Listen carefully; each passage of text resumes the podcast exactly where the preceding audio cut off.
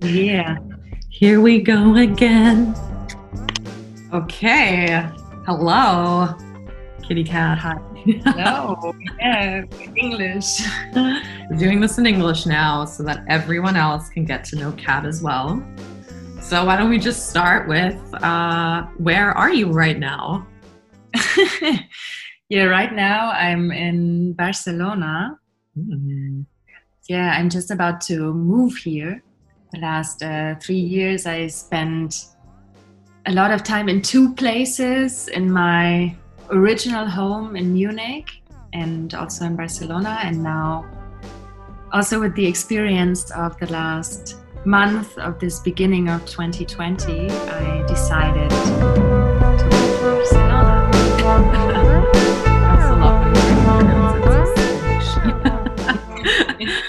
Um, well, today we want to get to know you, Katrin.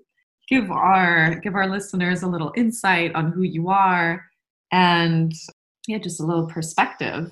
And I think we should start off with why why are we here right now? Why are you here right now? Why did you decide to go on this little adventure with me um, and build up this You Go Sisters platform, if you will?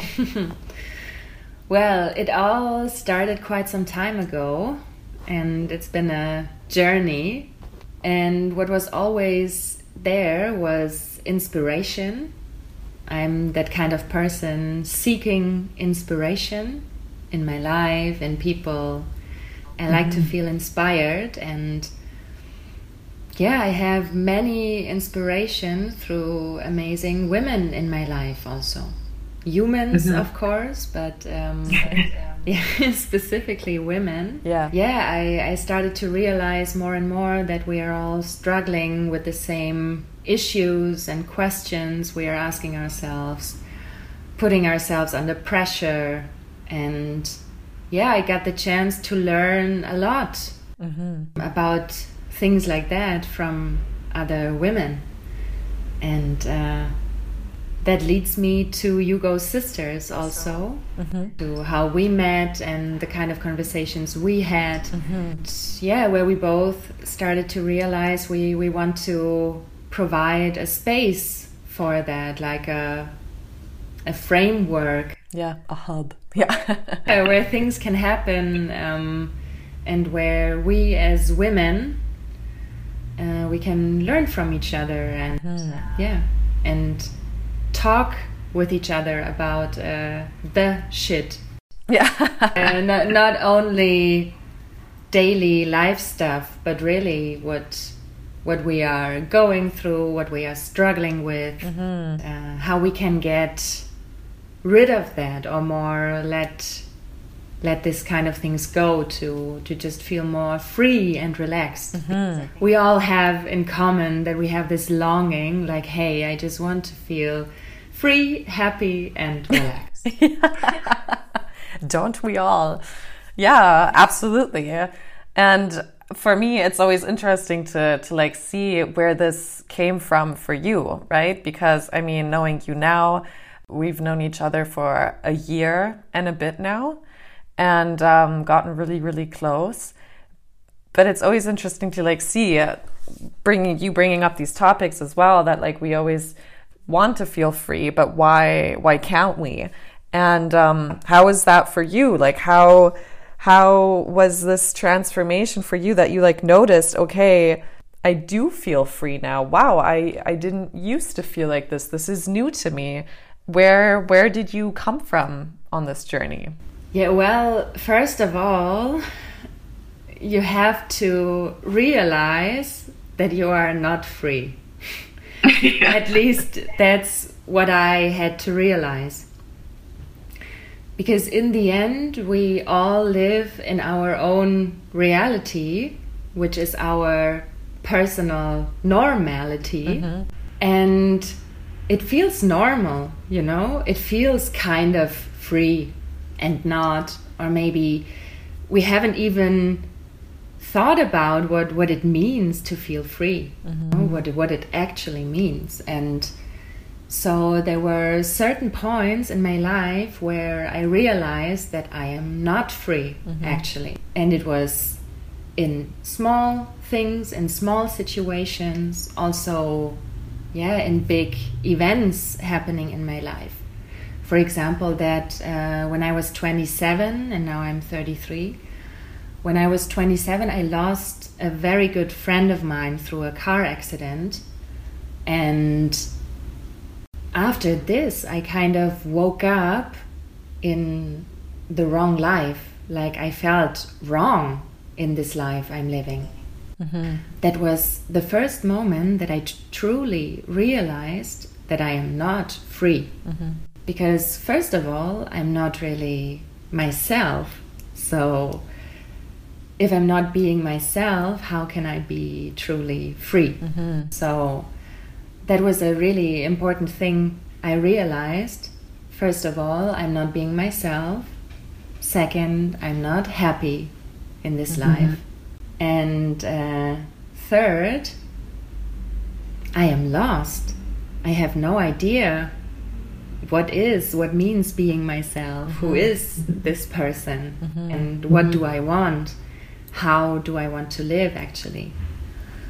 Um, so what what it really means for me to be free, I I had to find that out, mm-hmm. and um, yeah. So then came really big changes in my life, and it it took me two years. It was a process of two years that brought me suddenly to the point to change many things in my life. Mm-hmm. Um, at that time, I was married I, I got married when I was 25. And so, yeah, I, I ended this relationship, this marriage. I quit my job.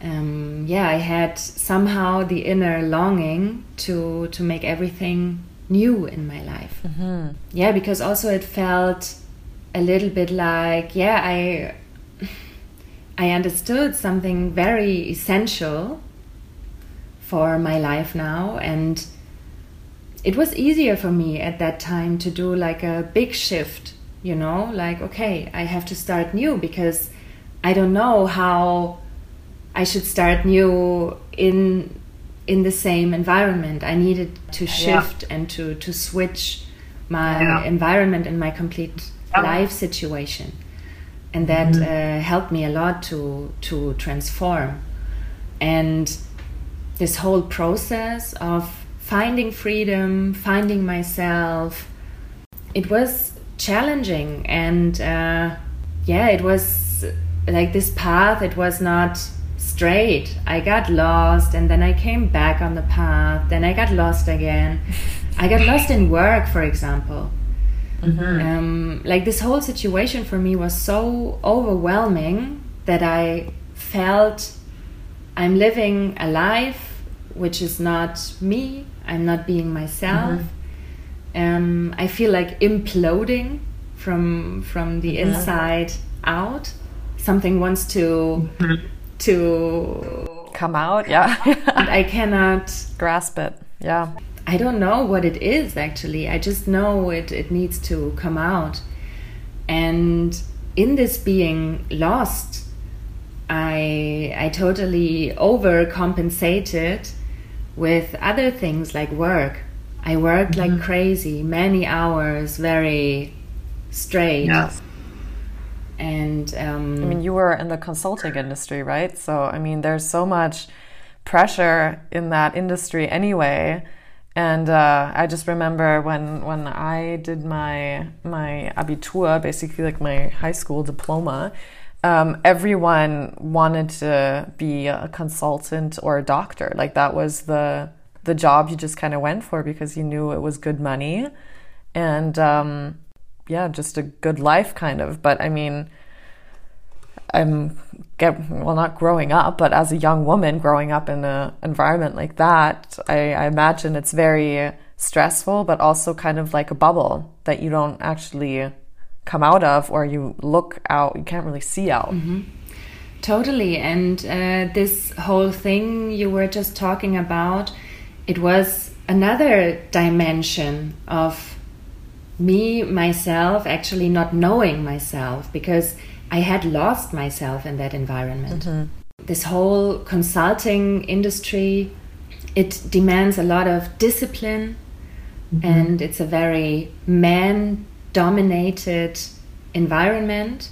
So many times I was the only woman in meetings. Mm -hmm. And I was in the beginning, in the mid of my 20s, and I thought for myself, okay, how can I survive in this environment yeah. and how can I navigate? And I thought for myself, yeah. okay, I need to adapt mm-hmm. and mm-hmm. I need to behave like a man. I need to think like a man because they are all thinking like that. So mm-hmm. I have to adapt.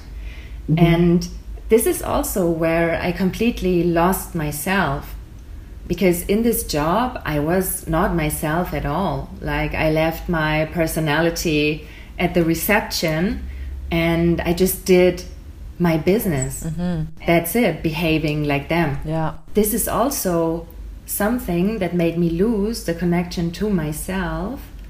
That, um, yeah, I was over adapting, kind of.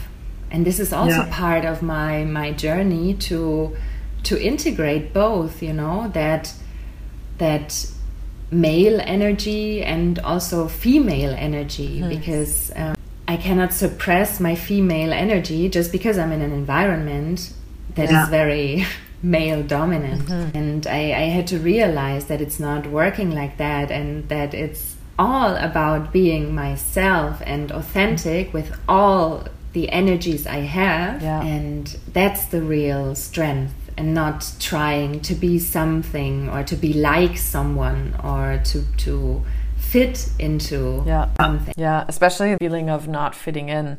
I feel a lot of um, women, especially young women, struggle with, but also realizing that that's like a thought process because I think we're so tricked into, especially through social media and everything, into a world where you need to have this specific perception to the outer world. Like you need to be perceived in a certain way, you need to um, behave a certain way as well. And like speaking for myself, I know I'm a huge perfectionist.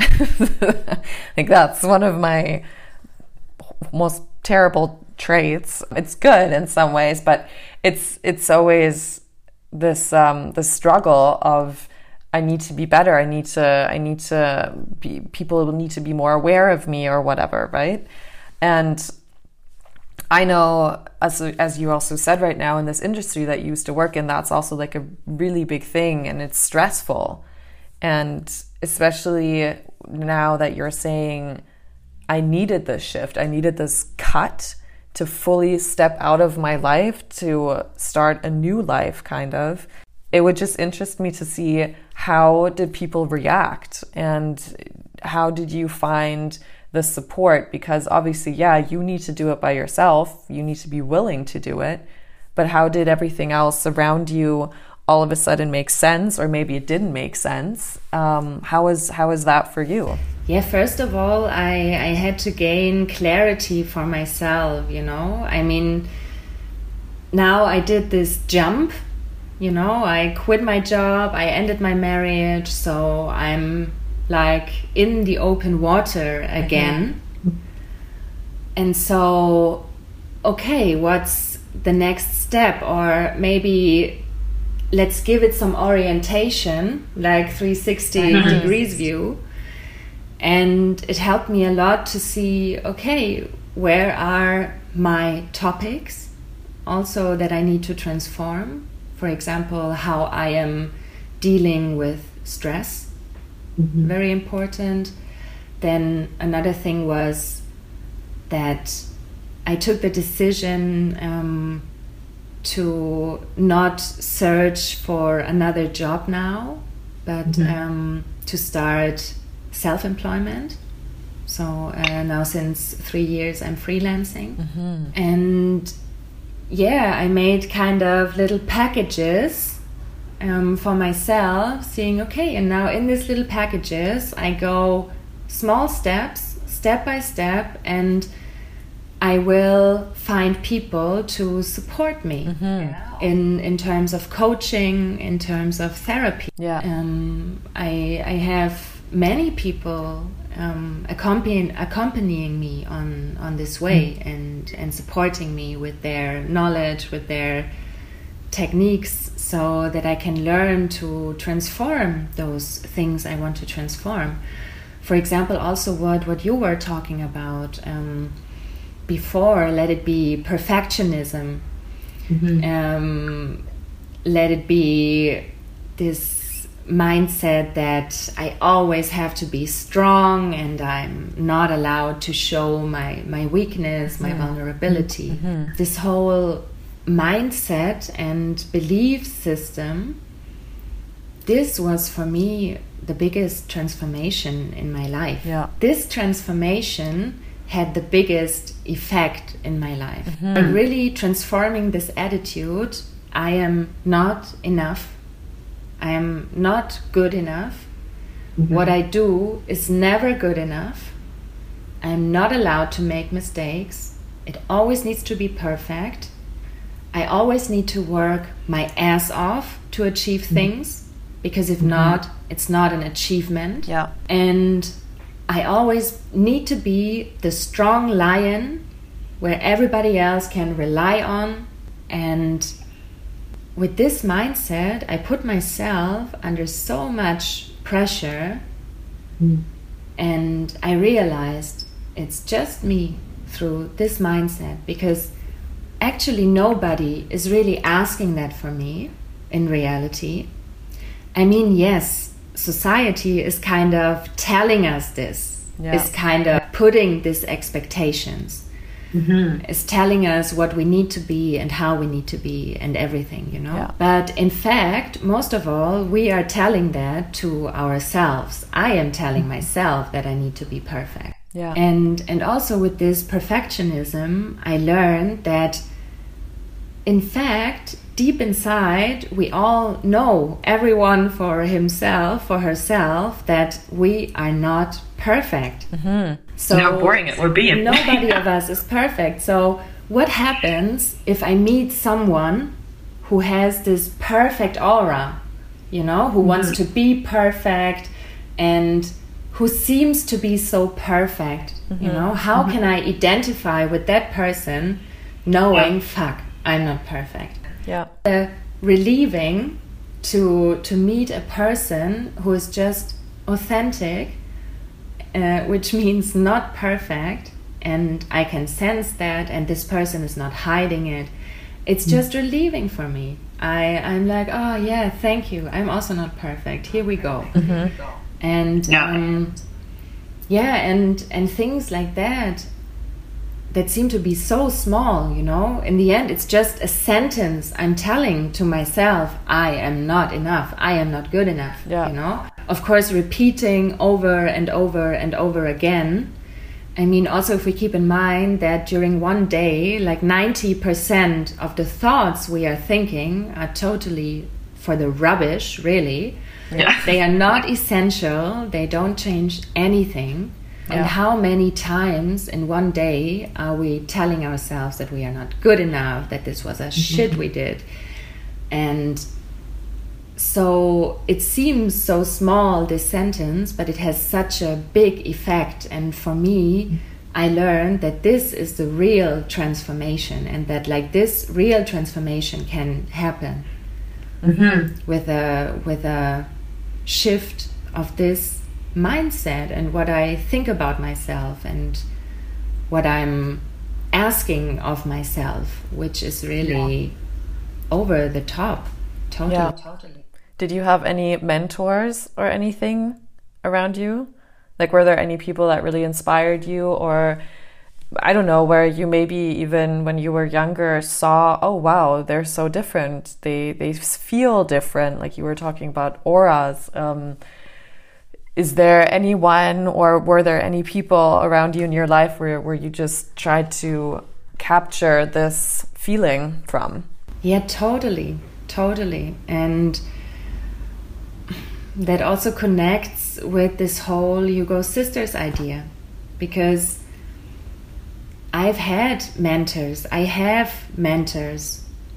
Yeah. Um, every day I I meet people I can learn something from. Like in the end, Mhm. every every encounter with a person is teaching us something.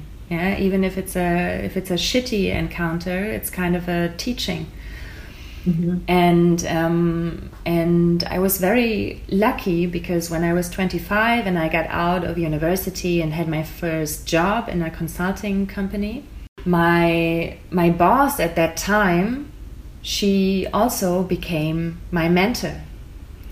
Uh, she she saw my potential at that time, which I did not see at all because I was very occupied with thinking that I was not good enough and that I had to work really hard to survive in this business environment. And she totally saw my potential and she took the time to really work with me and to help me to develop. Also, through generating situations that were like, yeah, the, the push into the cold water, you know? Yeah. And yeah, I'm there. I need to swim now. Thank you. And uh, I'm kind of backed up. There's someone behind me in case there's someone behind me in case I get totally wa- lost in this open water. Yeah. Yeah. It's also the level of trust someone is giving you in that moment. Mm-hmm. You know, mm-hmm. making this kind of very essential experience that maybe I don't really trust myself that I can really do it. I have doubts, but this person really seems to trust in me and to believe in me mm-hmm. because if not, she would do it herself, you know, Yeah. facilitate these workshops with the managers and whatever. But mm-hmm. no, she lets me do it. And so she needs to trust me a lot that I do good work. yeah. What a gift. Yeah. Yeah.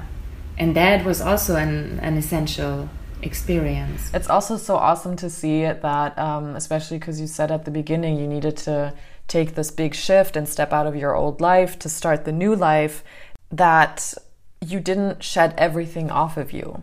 Because, I mean, there was a reason you went into consulting at one point, right? It was probably working with people. And also, like knowing you, I know you like to learn a lot. Um, you're very interested and curious about everything in life, which I find so intriguing. And now, also at this point where you've been uh, self employed for three years, that you're taking on the role of the mentor for, for young women who probably feel the same way as you did when you went to university and go on taking or making workshops for them, which is awesome. Which is like also like it shows you don't need to completely build this new skin or whatever, right? Like you will have scars and you will have marks or I don't know, this like dot will last or whatever. But that's okay because it's part of you and nobody should ever completely ditch who they were because as you said everything's a learning opportunity and you can always yeah, use it yeah. And that's why I also want to say or want to invite people, want to invite you women to think mentoring bigger. Because sometimes we have this view on mentoring that it needs to be very formalized and yeah, there needs to be this mentor, and now we have this mentoring relationship for six months, and we're gonna meet every second week to do mentoring. yeah um, yeah, that that can be possible, but it can also happen in in very small things and in situations. For example, now I'm working with young students, um, young women at university. They are in the beginning of their twenties, and I do workshops for them um, where we talk about topics like self affirmation and uh, how can I position myself, how can I position my interests, and uh, yeah, reach um, my my audience kind of. With this women, I have kind of a mentoring relationship you know, because uh, in these workshops we are doing, I'm challenging them, I'm asking them questions so that they can reflect themselves. It's like an invitation to self reflection. Mm-hmm. And so mm-hmm. we have this mentor relationship in this workshop, and I can be their mentor. And uh, also, on the other hand, you know, this is never a one way street. It's never yeah. just mentor and student or teacher and student because everyone is learning from from the other also things and um, yeah.